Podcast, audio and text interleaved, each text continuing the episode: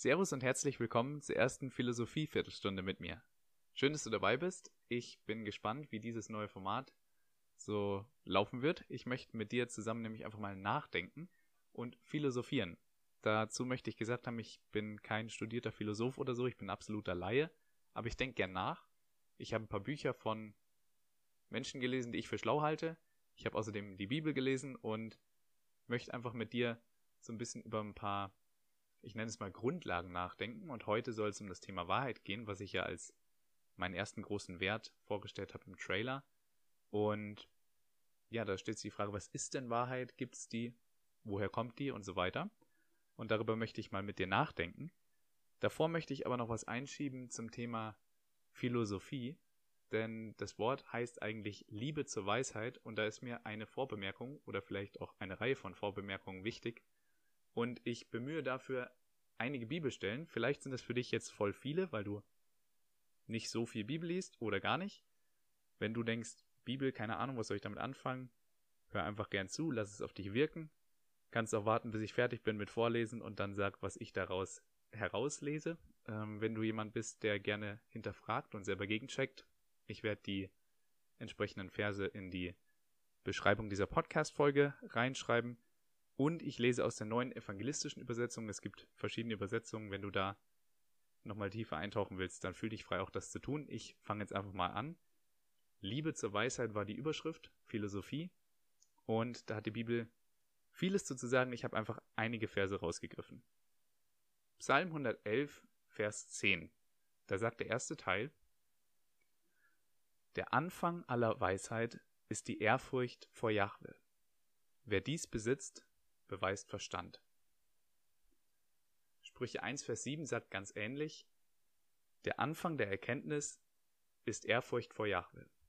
Nur die Narren verachten Weisheit und Zucht. Statt Zucht könnte man auch Unterweisung sagen, sagt eine andere Übersetzung.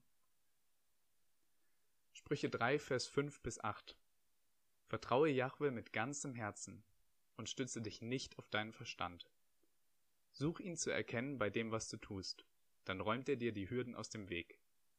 Halte dich nicht selber für weise, sondern fürchte Jahwe und meide das Böse. Das ist Heilung und Wohltat für dich. Sprüche 9, Vers 10. Schon wieder. Der Anfang aller Weisheit ist Ehrfurcht vor Jahwe. Den Heiligen erkennen, das ist Verstand. Sprüche 15, Vers 33. Ehrfurcht vor Jahwe ist Erziehung zur Weisheit, und Demut geht der Ehre voraus. Jesaja 11, Vers 2, das ist ein Vers, der über Jesus spricht. Auf ihm wird ruhen der Geist Jahwes, der Geist der Weisheit und des Verstands, der Geist des Rates und der Kraft, der Erkenntnis und der Ehrfurcht vor Jahwe. Jesaja 47, Vers 10. In deiner Bosheit, es geht hier um äh, darum, dass Gott ein Volk adressiert und ihm sagt, was gerade nicht so cool ist, äh, an dem, wie es lebt. In deiner Bosheit hast du dich sicher geglaubt. Niemand sieht mich, dachtest du. Deine Weisheit und dein Wissen haben dich irregeführt, so dass du dir eingeredet hast, ich und gar nichts sonst. 1. Korintherbrief, Kapitel 1, Vers 30. Euch aber, Paulus redet hier mit Christen in Korinth, euch aber hat Gott mit Jesus Christus verbunden, der uns zur Weisheit wurde, die von Gott kommt, zur Gerechtigkeit, die vor ihm gilt, zur Heiligkeit und zur Erlösung. 1. Korinther 3, Verse 18 bis 23. Niemand soll sich etwas vormachen. Wenn jemand meint, in der heutigen Welt als weise zu gelten, dann soll er, dann soll er sich doch für töricht halten lassen, damit er wirklich weise wird. Denn was diese Welt für weise hält, ist nichts als Dummheit vor Gott. So steht es auch in der Schrift. Das heißt im Alten Testament. Er fängt die Klugen mit ihrer eigenen Schlauheit. Und der Herr kennt die Gedanken der Weisen. Er weiß, wie hohl sie sind.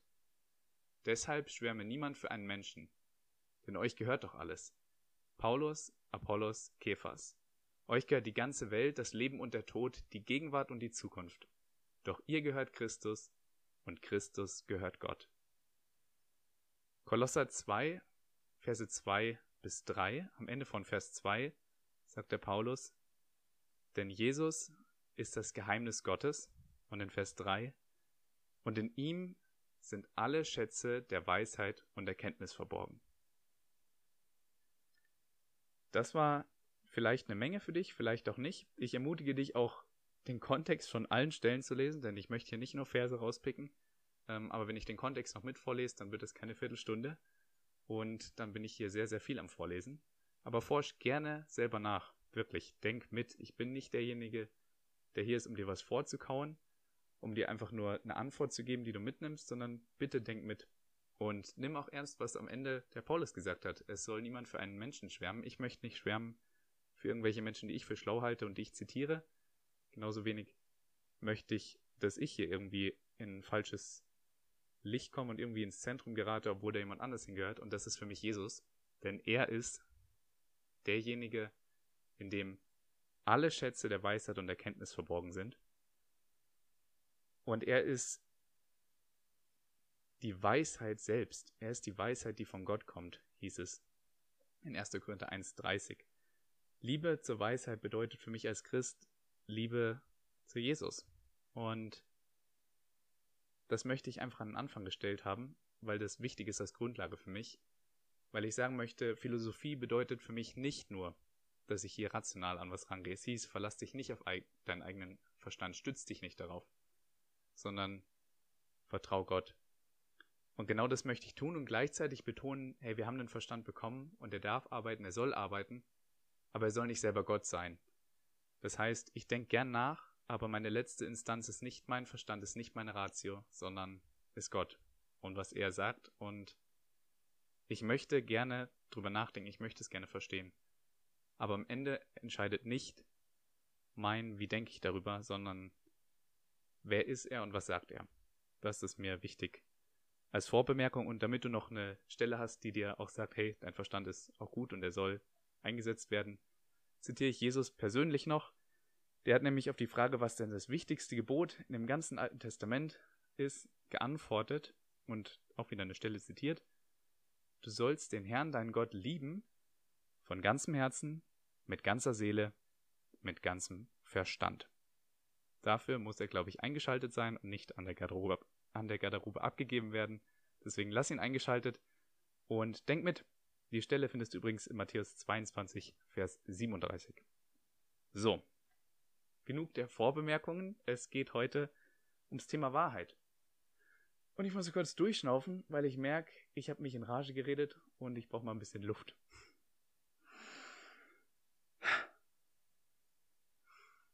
Sehr gut. So, kann weitergehen. Schön, dass du noch dabei bist. Wahrheit ist das Thema heute und Wahrheit ist ein spannendes Thema für mich, weil ich eigentlich heutzutage in den meisten Gesprächen mit Leuten, die sich nicht selber als Christen bezeichnen, höre, das muss jeder selbst entscheiden, jeder soll mal so machen, wie er meint. Und alle Meinungen müssen gleich viel wert sein und dürfen nebeneinander stehen. Und deswegen dürfen wir nicht sagen, das eine ist richtig, das andere ist falsch, sondern das muss jeder für sich selbst entscheiden. Und da ist was drin, was ich total schätze, was total wichtig ist, nämlich Toleranz und Respekt in dem Sinne, dass andere Meinungen stehen dürfen, dass sie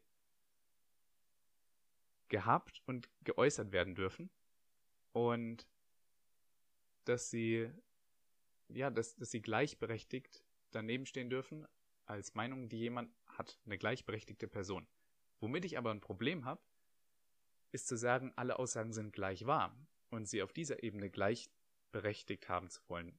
Und ich glaube, das funktioniert nicht. Ich glaube, das macht philosophisch keinen Sinn. Ich bin nicht nur davon überzeugt, dass es Wahrheit gibt, weil ich, weil ich Christ bin und das dort so äh, propagiert wird, sondern wenn ich darüber nachdenke, was ist Wahrheit, dann komme ich persönlich zu dem Schluss, entweder ist Wahrheit etwas Absolutes, was wirklich objektiv gilt, oder sie ist nicht existent. Und damit meine ich, wenn alle Aussagen gleich wahr sind, und Wahrheit etwas Relatives sein soll,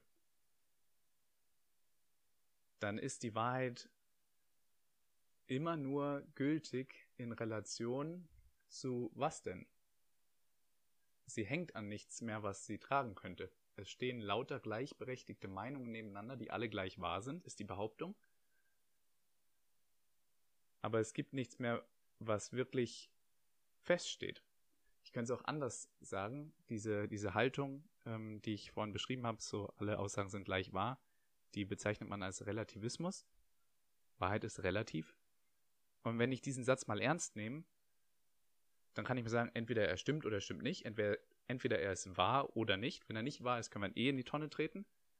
Aber wenn er wahr ist und er sagt über sich selber, alle Aussagen sind relativ, es gibt keine absolute Wahrheit, dann sägt sich der Relativist mit vom Baum ab. Also er, es sitzt jemand auf einem Baum, das ist jetzt ein Bild, musst mir folgen, ähm, musst dir vorstellen, der Baum verästelt sich und dann einer, äh, auf einem Ast sitzt jemand, der sagt, nein, es gibt keine absolute Wahrheit und er möchte diejenigen Meinungen und, und Aussagen wegsägen, die behaupten, es gäbe eine Wahrheit und sie hätten die erkannt. Indem er das ausspricht, sagt er, er kann selber nicht keine absolute Wahrheit haben, er kann selber keine Aussage treffen, die absolut wahr wäre, spricht die Aussage, es gibt keine absolute Wahrheit, sagt über sich selbst, wenn sie wahr ist, sie kann nicht wahr sein. Das war jetzt vielleicht ein bisschen um die Ecke gedacht oder ein bisschen kompliziert, aber ich behaupte, es macht logisch für mich keinen Sinn zu sagen, es gibt keine Wahrheit und es macht auf einer anderen Ebene genauso wenig Sinn und die möchte ich gerne noch mit reinbringen. Und zwar glaube ich, und das habe ich gelesen in einem Buch von Timothy Keller, halte ich für ein, den halte ich für einen dieser schlauen Menschen. Ähm, der hat geschrieben, dass er als Pastor häufig nach seinen Predigten ähm, nochmal in Gespräche verwickelt wird und Fragen kommen von Leuten, die da waren. Da wird auch häufig gesagt, hey, das, das kann nicht sein, es gibt keine absolute Wahrheit, genau das, was ich gerade gesagt habe.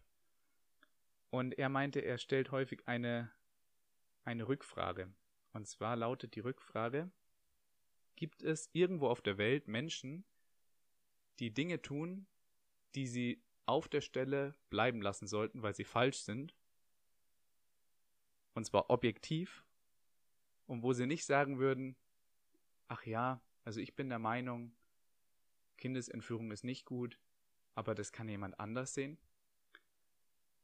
Und ich finde, das ist eine sehr, sehr, sehr überführende Rückfrage, denn ich glaube, wir haben alle Überzeugungen, wo wir sagen, ja, das kann auch jemand anders sehen. Aber es gibt welche, wo wir, ich behaupte, tief drin wissen, es ist einfach nicht richtig, es ist nicht, nicht gut, gewisse Dinge zu tun. Und am einfachsten lässt sich das, das immer veranschaulichen an diesen extremen Beispielen.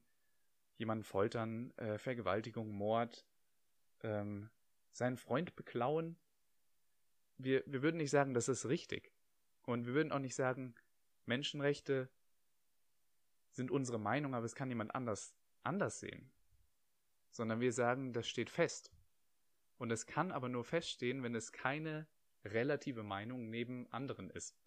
Und wir können auch nicht sagen, wir haben per Mehrheitsbeschluss entschieden, dass wir so leben wollen und deswegen sagen wir, wir verankern das im Gesetz und deswegen gilt es jetzt und deswegen ist es wahr, weil wieso sollte sich jemand an den Mehrheitsbeschluss halten, wenn es keine absolute Wahrheit gibt? Wieso sollte der bindend sein, wenn es nicht objektiv richtig wäre, sich an diesen Beschluss zu halten? Das waren jetzt so ein paar Gedanken von mir zum Thema Wahrheit. Die Quintessenz ist eigentlich, ich glaube, es muss absolute Wahrheit geben. Ich glaube, das Leben funktioniert sonst nicht. Ich glaube, wir haben keine Basis für Moralvorstellungen, für Gesetze. Und ich glaube, wir, wir brauchen absolute Wahrheit. Das Problem, was absolute Wahrheit aber mit sich bringt, ist das folgende, nämlich, dass wenn es Wahrheit gibt und etwas davon abweicht, dass das nicht wahr ist. Und ich erlebe sehr viel, dass Leute es als intolerant empfinden und sich in ihrer Person irgendwie angegriffen oder, oder zurückgesetzt fühlen, wenn sie das Gefühl haben, dass ihnen gesagt wird, hey, du liegst da falsch. Das entspricht nicht der Wahrheit. Deine Meinung ist nicht gleich wahr wie die Wahrheit.